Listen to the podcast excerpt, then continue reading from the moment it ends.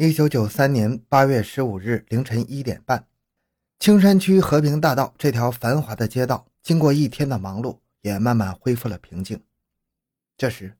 位于和平大道北侧建设五路路口的区工商行政管理局五楼财会室保险柜旁的报警器发出了刺耳的报警声。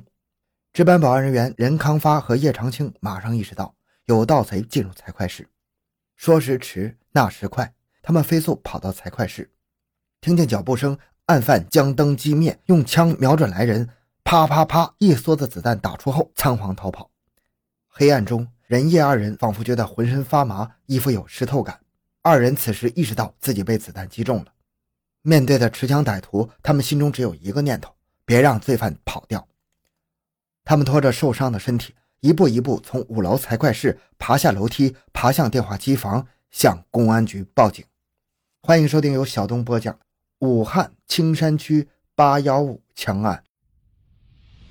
回到现场，寻找真相。小东讲故事系列专辑由喜马拉雅独家播出。案发中心现场位于工商局五楼财会科，整个办公楼由西侧一楼梯上下，大楼院门和一楼的铁栅门均未破坏。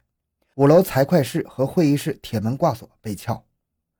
在财会科和会议室门口走到地面上发现一处血泊，血泊旁有一个帆布包，包内有手摇钻、螺丝刀、钢丝钳等物。在东面南侧提取了一枚弹头、弹壳，并提取指纹两枚、鞋印若干。即在平房屋顶与外界宿舍相邻的围墙上发现有手脚攀越的痕迹。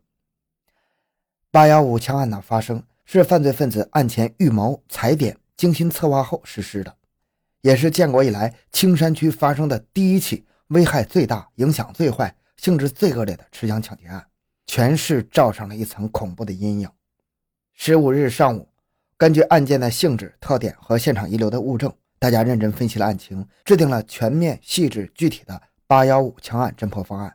提出了全员动员、立足青山、多种手段快速破案的指导思想。确定了专群结合、点面结合、以物查人、全面摸排的平推工作方案。干警们群情激昂，决心放弃节假日的休息，自觉地投入到八幺五枪案中。一场推平侦查工作在全区铺开。为了及时破案，专案组首先根据受伤保安队员反映的犯罪分子特征及现场遗留物，开始在武汉三镇进行大面积的平推工作。然而，这么大个城市，想要查获人和物的抽象或者具体情况，那真是犹如大海捞针呢。为此，决定广泛发动群众，走群众路线。十六日，关于寻找帆布包制作人和见到人的公告在武汉电视台青山、武钢、一叶、石化、四六一、四七一电厂闭路电视台反复播放，使其家喻户晓，人人皆知。与此同时，专案组将现场遗留物钢钎带着。深入管段、居民区、机关、学校、工矿企业，展开各种宣传，发动辨认会达一千三百余场，群众达十万余人次，走访销售点一百一十多家，查访了遍及武汉三镇使用的单位五百八十余个，个体皮匠三百二十七个。同时，走访夜酒摊主、电摩托车及公共汽车、出租车、中巴车、电站、码头的群众达一万四千多人。但是，帆布包和见到人始终是杳无音讯的，案情没有任何进展，一时陷入僵局。八月十九日，徐家鹏一个体皮匠主动到当地派出所反映了制作现场遗留帆布包人的大体特征。为此，专案组对全区十万余名居民和一百多个内保单位进行逐单位逐户摸排，并摸出了符合大体特征人员一千八百余人，筛选出涉嫌对象三十五人。八月二十六日和八月三十日，青山镇民警发现，分别在石化两个车间均发现了一根与犯罪现场遗留的材质型号相同的四号六方钢钎。这一发现鼓足了干警士气，同时将原武汉三镇的侦查范围逐渐缩小到青山地区。为了早日侦破此案，分局重新调整部署，组织重兵，决定采取重点地区干塘捉鱼的办法。深入彻底的在青山地区开展深层次的摸排工作，一是在石化厂党委的支持与配合下，调查符合对象条件特征的人员一千五百余名；二是在青山镇工人村辖区实行逐栋、逐门、逐户、逐人的调查登记，凡是符合条件的，逐个见面，一个不漏。艰苦的调查摸底工作历经了两个多月。十月十八日下午，在青山镇辖区调查的分局刑警大队侦查员付志强同志，根据个体皮匠提供的对象特征，反复琢磨，突然回忆起自己过去在该地区曾盘查过的重点对象陈凤文，男，二十八岁，住工人村十村四四七号。一九八二年因为盗窃拘役半年，一九八三年九月又因为盗窃判刑五年，与作案对象很像。于是专案领导小组指示。一是通过工人村所了解后，认为该对象与其兄陈凤军很有可能作案；二是通过刑警队技术人员调出了陈氏兄弟的指纹档案，经过技术组几名技术人员比对，一致认为，在现场提取的指纹与1989年收集的陈凤文的指纹完全吻合。刑警队迅速将陈氏兄弟的户口底页送至徐家棚，组织曾经改制现场遗留帆布包的三名皮匠的辨认，得到一致认可。市局九处将陈凤文的指纹进行复核后，肯定指出陈氏八幺五枪案的犯罪嫌疑人无疑，侦破工作取得了突破性的进展。为了安全顺利、一网打尽的捕获罪犯，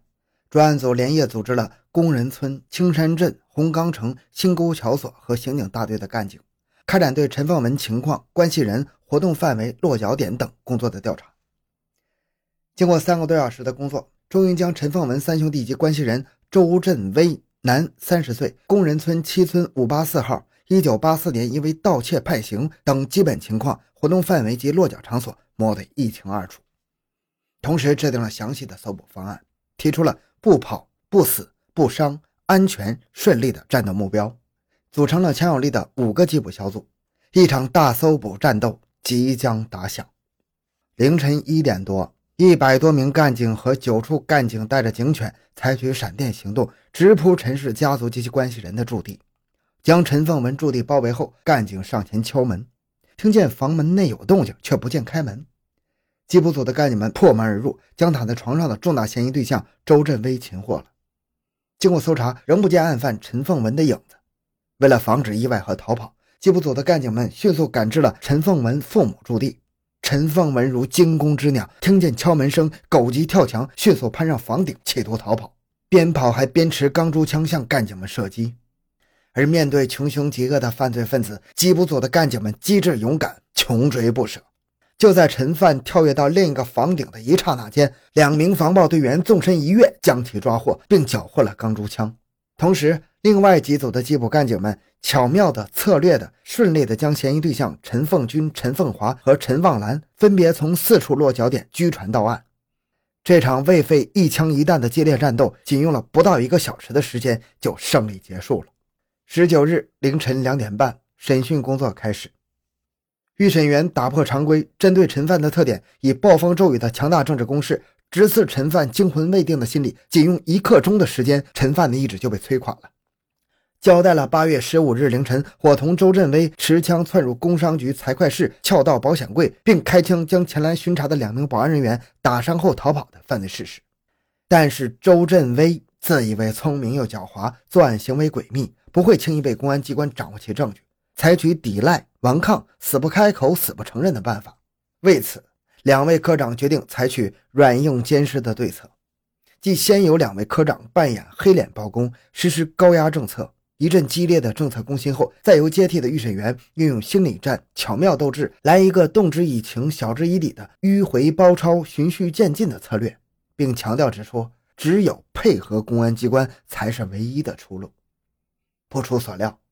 周范很快交代了：一九九三年六月底，在广州花两千块钱购买枪支子弹，窜回青山地区，密谋由陈凤文在石化盗窃钢钎，制作盗窃工具。即在徐家棚找个体皮匠制作长条形的帆布包及枪支子弹藏匿的地方。